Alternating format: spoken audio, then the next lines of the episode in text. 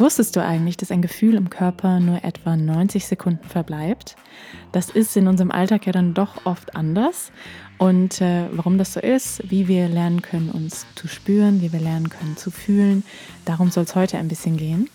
Mein Name ist Laura, schön, dass du da bist und wir sagen heute, sei es drum.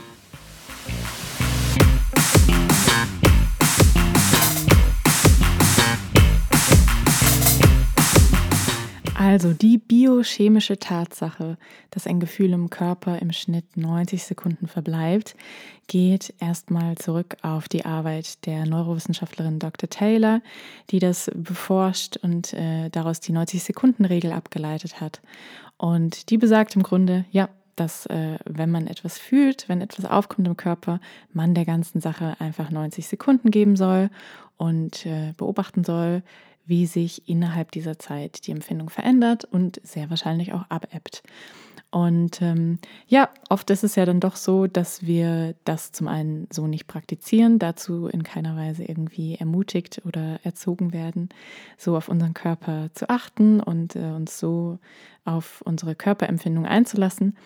Ähm, ja, und dass wir dementsprechend oft ja sehr lange an Emotionen festhängen, die auch teilweise vielleicht zu stetigen Begleitern werden. Ähm, wir viel mit ihnen kämpfen, wir sie anders haben wollen, als sie gerade sind. Und äh, ich erkläre mir das dadurch, dass wir in der verkopften Gesellschaft und als Individuen, die dazu eben motiviert sind, viel zu denken, viel zu analysieren, ähm, viel einzuordnen, viel zu bewerten, ähm, ja, dass wir, dass wir dadurch einfach den Bezug zum Körper sehr schnell verlieren, dass dadurch, wie wir geprägt werden als Menschlein, eben auch ähm, unser Verhältnis zu unserem Körper ja schon vorprogrammiert wird sozusagen und ja, wir oft kein, kein besonders wertschätzendes Verhältnis zu unserem eigenen Körper entwickeln, sondern oft eins, was eben geprägt ist von Misstrauen, was geprägt ist von ähm, ja, ich äh, mag lieber nicht so genau hinspüren und ähm, ich vertraue lieber meinem Verstand. Und so erkläre ich mir das, dass wir tendenziell dazu neigen, ähm, eben nicht so was zu praktizieren, wie ich jetzt hier in der 90-Sekunden-Regel vorgestellt habe, äh, sondern eher was zu praktizieren, was in Richtung geht.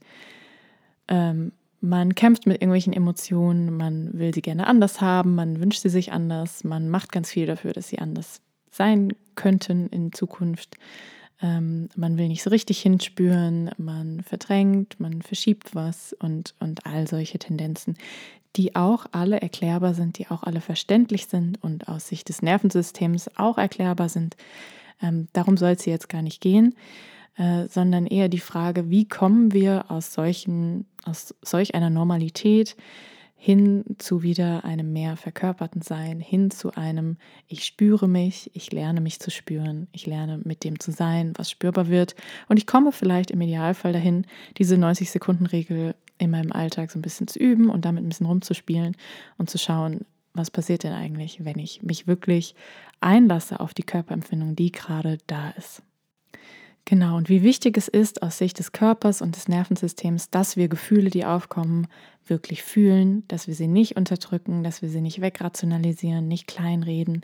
Das brauche ich an der Stelle wahrscheinlich auch gar nicht mehr umfassend zu erläutern. Das dürfte schon ähm, klar sein soweit, wenn du meinem Podcast schon etwas länger lauschst. Ähm, ja, unser Körper ist wirklich bestens in der Lage, mit Stressoren umzugehen, mit jeglichen Gefühlen umzugehen wenn er sich eben in Balance befindet. Wenn wir uns halbwegs in unserer Mitte befinden, dann ist das alles kein Problem für den Körper. Der regelt das und ähm, übernimmt das und man kann ihn quasi einfach machen lassen. Man kann darauf vertrauen, dass er das für einen schon wuppt.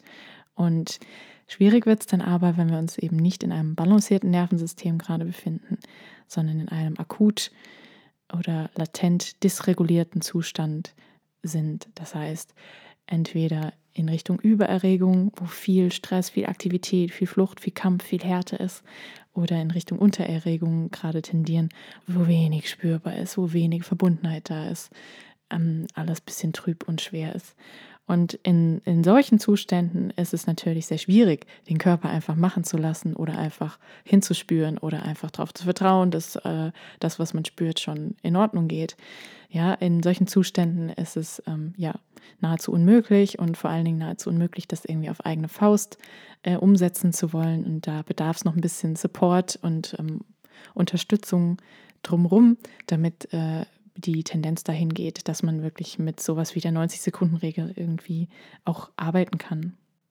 Und dysregulierte Nervensystemzustände sind eben auch dadurch definiert, dass schon kleinste, kleinste Gefühle, kleinste Stressoren ähm, führen können zu Gefühlen der Überforderung, führen können zu starken Zuständen, in denen ja alles zu viel wird oder ja, die einfach über, übermannen in dem, in dem Moment. Und dysregulierte Nervensystemzustände sind eben auch davon gezeichnet, dass da wenig Flexibilität herrscht. Da ist alles sehr rigide, sehr strikt. Und ähm, dann, wie gesagt, so offen, entspannt einfach zu sagen, ich nehme eine Körperempfindung wahr und bin einfach mit der. Das ist in dysregulierten Zuständen sehr unrealistisch, das sich da vorzunehmen, das da zu verlangen. Und deswegen ist immer der erste Schritt, und das ist im Prinzip immer der Kern meiner Episoden hier, zu sagen, wir wollen hin zu mehr Balance, wir wollen das Nervensystem regulieren, wir wollen auf Nervensystemebene für Sicherheit sorgen. Und ähm, wenn, wir, wenn uns das gelingt, wenn wir dafür eben einstehen, dann wird alles andere gleich äh, mit einfacher, dann wird alles andere gleich viel greifbarer. Ähm, viel flexibler, viel offener, viel mehr Vertrauen findet statt und all die Qualitäten, von denen ich ja hier immer spreche. Das heißt, wenn wir uns um unseren Körper kümmern, wenn wir uns um unseren Nervensystemzustand kümmern ähm, und dafür Regulation sorgen, dann ziehen automatisch Flexibilität, Kapazität, Sicherheit, Balance ein äh, im Laufe der Zeit. Und dann können wir nicht nur den Körper einfach machen lassen, so wie in diesem Idealfall beschrieben, ähm, sondern ja, wir können auch wirklich in unserem Alltag so die Dinge, die aufkommen, einfach gut verarbeiten und äh, fühlen uns nicht jedes Mal von ihnen überfordert, übermannt und dergleichen. Wenn wir uns in Richtung Nervensystembalance entwickeln wollen ähm, und mehr uns verbunden fühlen wollen mit unserem Körper, und all das, dann braucht es dafür einen gewissen Rahmen, würde ich sagen. Aber vor allen Dingen braucht es erstmal die Bereitschaft, die ist das Allerwichtigste, hinzuschauen, ja, sich zuwenden zu wollen, zu dem eigenen Innenleben, zu dem eigenen Körperempfinden, zum eigenen Körperwesen. Das ist das Allerwichtigste. Toll ist dann auch noch, wenn man eine liebevolle Begleitung hat in all dem, da gut angeleitet wird, gut gehalten wird, wenn man ein wertschätzendes privates Umfeld hat, was diese Prozesse unterstützt. Und ja, das Allerwichtigste ist aber immer erstmal die Bereitschaft hinzuschauen. Und dann kann man im Laufe der Zeit eben lernen zu spüren, lernen zu fühlen und das, was gespürt wird, das, was gefühlt wird, auch halten zu können. Die Kapazitäten können sich im Laufe der Zeit erweitern. Und das ist auch erstmal ganz logisch, dass man das von Haus aus eher weniger macht, je nachdem, wie man geprägt wurde. Es ist natürlich auch immer sehr individuell zu betrachten. Ähm, aber es ist ja erstmal total logisch, dass wir vor unangenehmen Dingen äh, erstmal uns verstecken wollen. Und wenn unangenehme Empfindungen aufkommen in unserem Körper, in unserem Innenleben, dann ist es erstmal logisch, dass da der Impuls ist, hm, da will ich nicht so genau hingucken, das vertage ich mal oder so. Ja? Und das ist dann einfach eine Frage von Üben, von Bereitschaft, von Motivation, von Support, der da dann den Unterschied macht, dann trotzdem hinzuspüren, trotzdem hinzuschauen, trotzdem damit zu sein und dadurch auch die Kapazitäten dann zu erweitern. Und wenn wir es mit einem dysregulierten Nervensystem zu tun haben, dann geht damit tendenziell einher, dass der eigene Körper als nicht sicher empfunden wird, dass da ein gewisses Misstrauen herrscht dem eigenen Körper gegenüber. Ähm, der Körper fühlt sich eben unterbewusst sehr häufig nicht so richtig sicher an, nicht so richtig vertraut, nicht so richtig wohlig.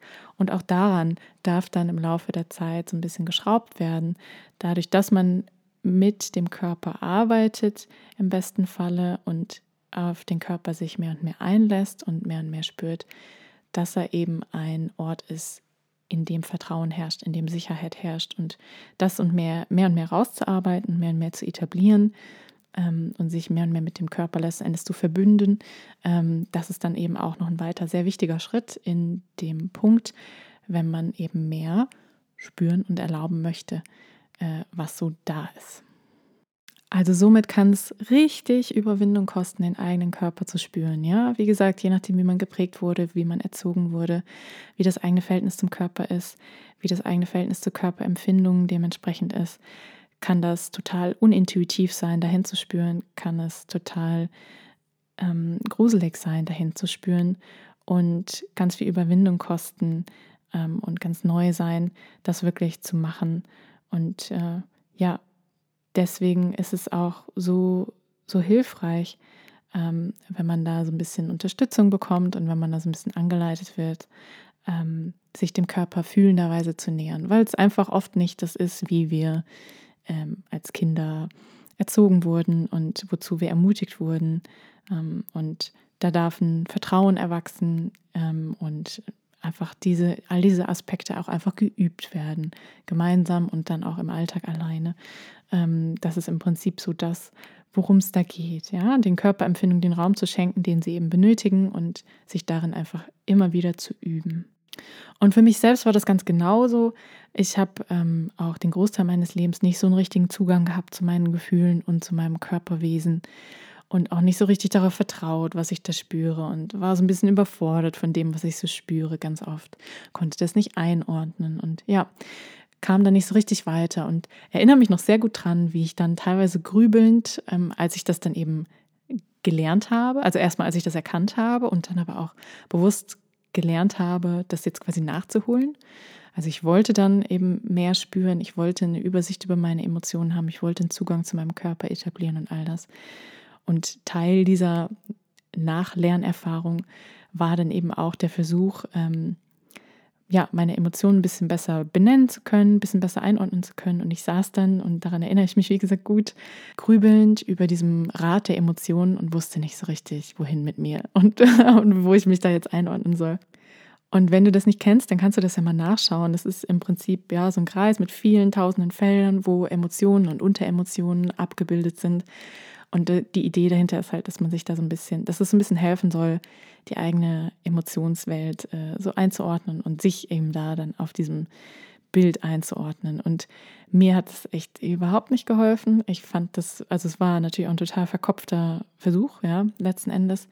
Aber ja, ich fand es sehr, sehr sperrig. Und für mich ist der Knoten wirklich dann erst geplatzt, als ich angefangen habe, mit meinem Nervensystem zu arbeiten, durch Co-Regulation und Selbstregulation wirklich hin zu mehr Balance, zu mehr Sicherheit gelangt bin, mehr Verbundenheit zu meinem Körper gespürt habe, insgesamt verkörperter da bin. Da da ging dann so alle Lichter auf, ja. Und ähm, eine ganz, ganz wichtige Praxis ist das, was ich jetzt hier heute ja auch im Prinzip behandle, das sogenannte Spüren und Erlauben. Das wurde mir dann erst wirklich ähm, möglich, würde ich sagen, ähm, als ich eben schon viel regulierter unterwegs war. Dann wurde mir möglich, wirklich vermehrt hinzuspüren, was ist denn gerade in meinem Körper da, was ist gerade in meinem Innenleben da. Und dann vor allen Dingen im nächsten Schritt ist auch zu akzeptieren. Also dieser Punkt des Erlaubens ist total wichtig. Einfach wertfrei hinzuspüren ist sehr, sehr, sehr, sehr wichtiger erster Schritt. Aber dann auch wirklich wertfrei zu bleiben und dabei zu bleiben und es zu erlauben, dass man das gerade spürt. Das ist eben der sehr, sehr wichtige zweite Schritt. Sprich, wenn wir das mal an einem Beispiel festmachen, ich spüre gerade in mich hinein und spüre vielleicht, da gibt es einen Druck auf meinem rechten Oberschenkelknochen. Da ist irgendwie ein Druck spürbar und ich spüre rein und versuche genau zu erspüren, was ist das für eine Art von Druck, wie fühlt sich das an, kommen Bilder auf, was, wie, wie, wie erlebe ich das gerade.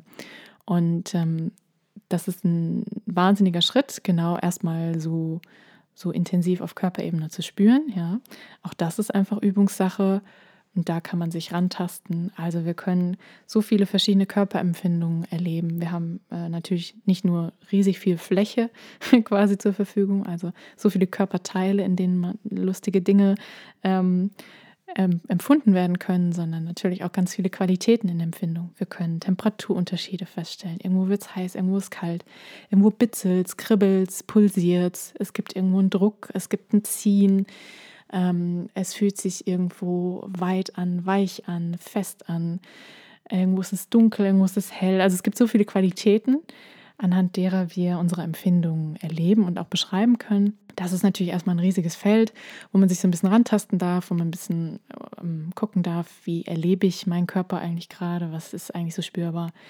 Ja, aber genau, wenn man das dann schon so weit hat, dass man das spürt und auch so ein bisschen benennen kann, dann eben zu lernen, dabei zu sein, damit präsent zu sein, das zu akzeptieren, was man spürt. Nicht in eine Bewertung zu fallen, nicht in eine Abwertung zu fallen. Ähm, das ist dann eben so der nächste äh, wichtige Schritt. Und durch diese Praxis des Spürens und Erlaubens gewinnen wir natürlich auch total an Distanz. Also während wir vorher total verheddert sind in unseren Emotionen und ja oft in einem Kampf zu ihnen stehen, gelingt es uns, wenn wir wirklich nur rein auf Körperebene hinspüren und damit fein sind, was wir gerade spüren und auch dieses Wissen haben, dass es sich verändern wird, ähm, dass es so nicht bleiben wird, dass es sich von selbst wieder verändert, äh, gewinnen wir natürlich einer sehr gesunden Distanz. Also Emotionen und Körperempfindungen sind dann Dinge, die aus unserer Erfahrung, aus unserer gemachten Erfahrung wirklich kommen und gehen, die sich verändern, die nicht fix sind, die nicht für immer bleiben, sondern ähm, ja, das sind einfach Dinge, die wir letzten Endes nur beobachten. Wir sind einfach nur die Beobachterin, der Beobachter, die das wahrnimmt. Und genau dieses Spüren und Erlauben kann natürlich geübt werden im Alltag. Je nachdem, wo man steht, kann man damit jetzt vielleicht schon direkt was anfangen oder erstmal nicht. Ähm, aber prinzipiell kann es natürlich geübt werden.